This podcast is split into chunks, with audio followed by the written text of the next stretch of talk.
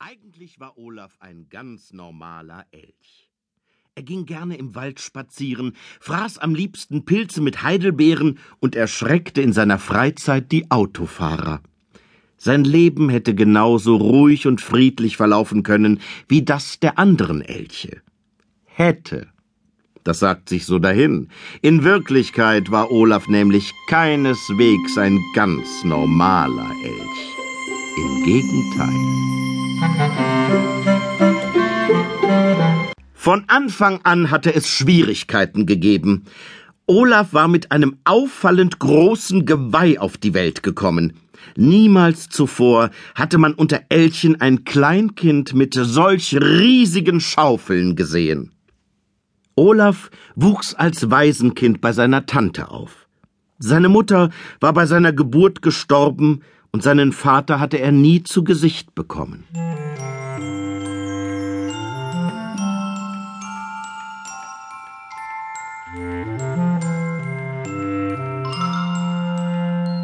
Mit seinem großen Geweih eckte Olaf schon als Kind ständig irgendwo an. Die anderen jungen Elche machten sich gerne einen Spaß daraus, Olaf zu ärgern. Oft kam Olaf mit tierischen Kopfschmerzen nach Hause.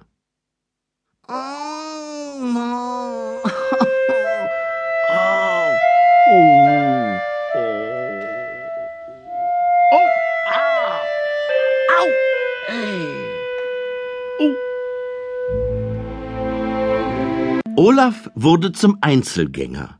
Er streifte stundenlang allein durch den Wald, wobei er stets darauf achtete, die großen Geweihschaufeln längs zur Laufrichtung zu halten. Das sah etwas komisch aus, aber so stieß er nirgends an. Manchmal ging Olaf zur Landstraße und erschreckte die Autofahrer.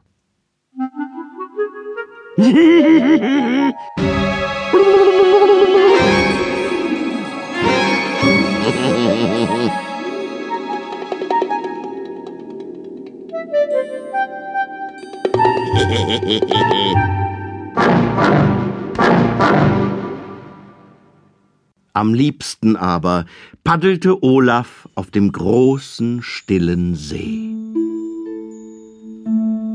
Eines Tages geschah ein Unglück.